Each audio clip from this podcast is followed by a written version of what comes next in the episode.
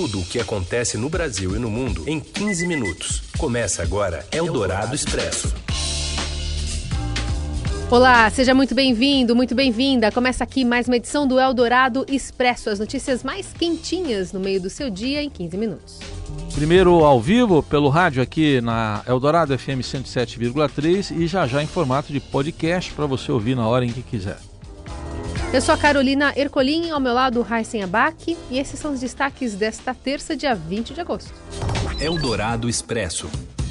O sequestro de um ônibus com 37 reféns na ponte Rio-Niterói termina com o sequestrador morto por um atirador da polícia. E o presidente Jair Bolsonaro admite a possibilidade de desistir da indicação de Eduardo Bolsonaro como embaixador nos Estados Unidos, dizendo que não quer submeter o filho a um fracasso no Senado. E ainda, o COAF mudando de endereço, dinheiro curto e casa desarrumada na Receita Federal e Neymar em busca de um novo lar, que pode ser italiano. Eldorado Expresso. O sequestrador William Augusto do Nascimento, de 20 anos, fez 37 reféns em um ônibus na manhã de hoje no Rio de Janeiro. E quem traz as informações é o repórter Márcio Douzan. Oi, Marcelo.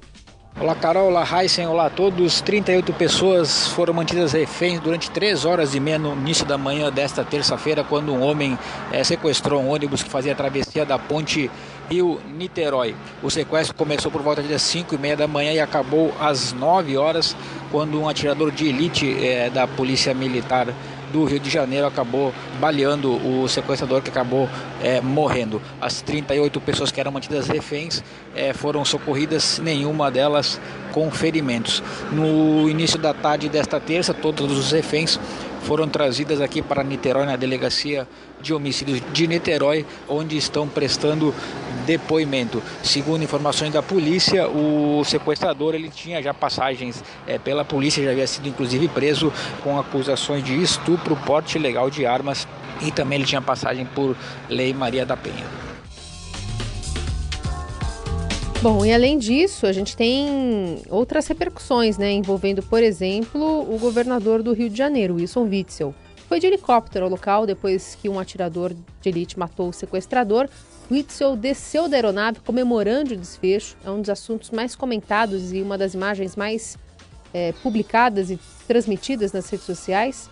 E depois falou com jornalistas. Disse que o ideal era que todos saíssem vivos. Essa solução que infelizmente não era a melhor possível, o ideal é que todos saíssem com vida, mas nós tivemos que tomar uma decisão de salvar os reféns. O governador ainda garante que as vítimas serão atendidas pelo Estado e revela que, durante a operação, os familiares do sequestrador do ônibus pediram desculpas pelo comportamento do criminoso. Aproveitou para defender o uso de snipers para atacar bandidos armados no Rio. Um dos familiares dele me pediu desculpas. Eu falei, o senhor não tem que me pedir desculpa de nada, mas ele queria pedir desculpa e pediu desculpa a toda a sociedade, pediu desculpa aos reféns, disse que alguma coisa falhou na criação e a mãe estava muito abalada, está muito abalada. E nós vamos também é, cuidar da família dele, nós vamos entender esse problema para que outros mais não ocorram. É, se não tivesse abatido esse, esse criminoso, muitas vidas não seriam poupadas. E isso está acontecendo nas comunidades. Se a polícia puder fazer o trabalho dela de abater quem tiver de fuzil, tantas outras vítimas serão poupadas. Antes do caso ser concluído, né, antes do sequestrador ter sido morto, o presidente Bolsonaro defendeu o uso do, também de snipers e relembrou aquele caso né, do sequestro do ônibus 174 em 2000. No meu entender, sniper. Vocês lembram do ônibus 174? Se o sniper. Eu, por coincidência, olha só, eu fui no enterro de um militar no São João Batista. Dei na volta e deixado o carro no batalhão da PM. E eu entrei na sala, estava lá o pessoal assistindo. Daí entrou um um tenente falou uma coisa, um palavrão, né? E falou, olha, ódio superior é fazer qualquer coisa menos atirar. Ou seja, menos usar o sniper. Bem, não foi usado o sniper. O que aconteceu? Morreu uma professora inocente. E depois esse, esse, esse, esse vagabundo morreu no camburão. É, os policiais do camburão foram submetidos a júri popular. Foram absolvidos por 4 a 3. Quase você bota alguns policiais, tá? Condena 12 a 30 anos de cadeia por causa do marginal, como aquele do sequestro do ano 74. Não tem que ter pena. Eu quero dar excludente de licitude para o policial poder agir. Não é só o policial agir, no caso atirar. É pro, é pro povo também. Mais tarde escreveu no Twitter que hoje não chora a família de inocente. Eldorado Expresso. Dia agitado no Senado, alguns assuntos em destaque, como o Pacto Federativo. Hoje o presidente do Senado, Davi Alcolumbre, se reúne com governadores. Depois o ministro Paulo Guedes também vai ao Senado. E no meio disso tudo, tem uma guerra de pareceres em relação à indicação de Eduardo Bolsonaro para embaixador nos Estados Unidos. Quem traz as informações de Brasília é o repórter Daniel Vetterman. Oi, Daniel. Olá, Heisen. Olá, Carol. O ministro da Economia, Paulo Guedes, se reúne com senadores na tarde de hoje para definir as estratégias do chamado Pacto Federativo. Os senadores querem votar esses projetos que envolvem a liberação de recursos para estados e municípios antes mesmo da conclusão da reforma da Previdência.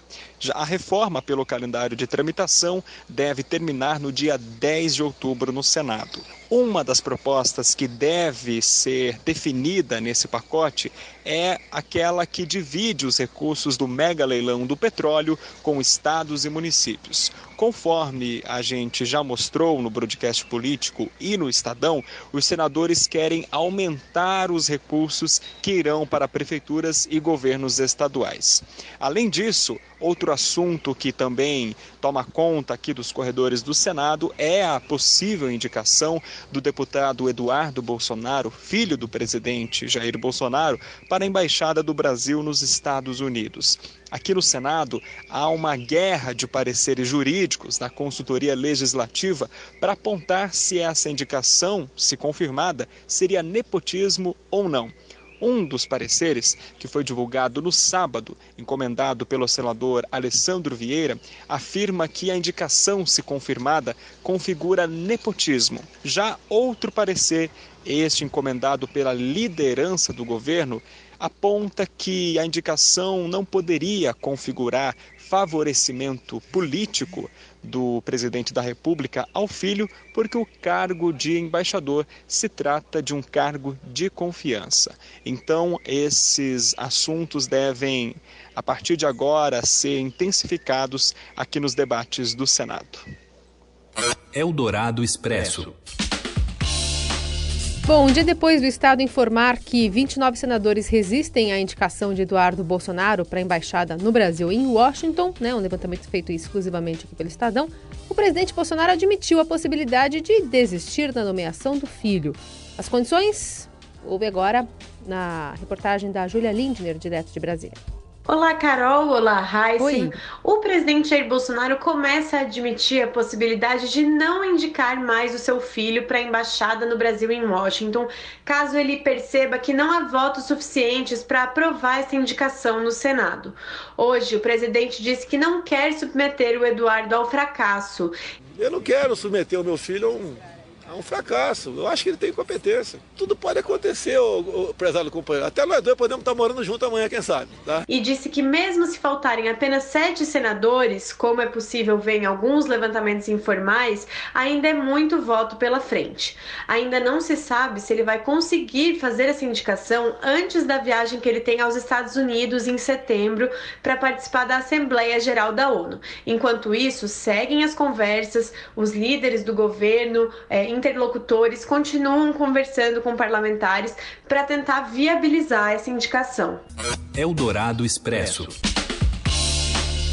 A Receita Federal pode parar o sistema de CPF e a restituição do imposto de renda até domingo por falta de dinheiro. O Estadão apurou que a Receita precisa de 300 milhões para manter os sistemas funcionando e evitar um apagão até o fim do ano. O órgão teve o orçamento contingenciado em 30% e é bom lembrar que ainda faltam quatro lotes de restituição a serem liberados e que podem ser comprometidos, além da arrecadação de tributos e a operação no comércio exterior.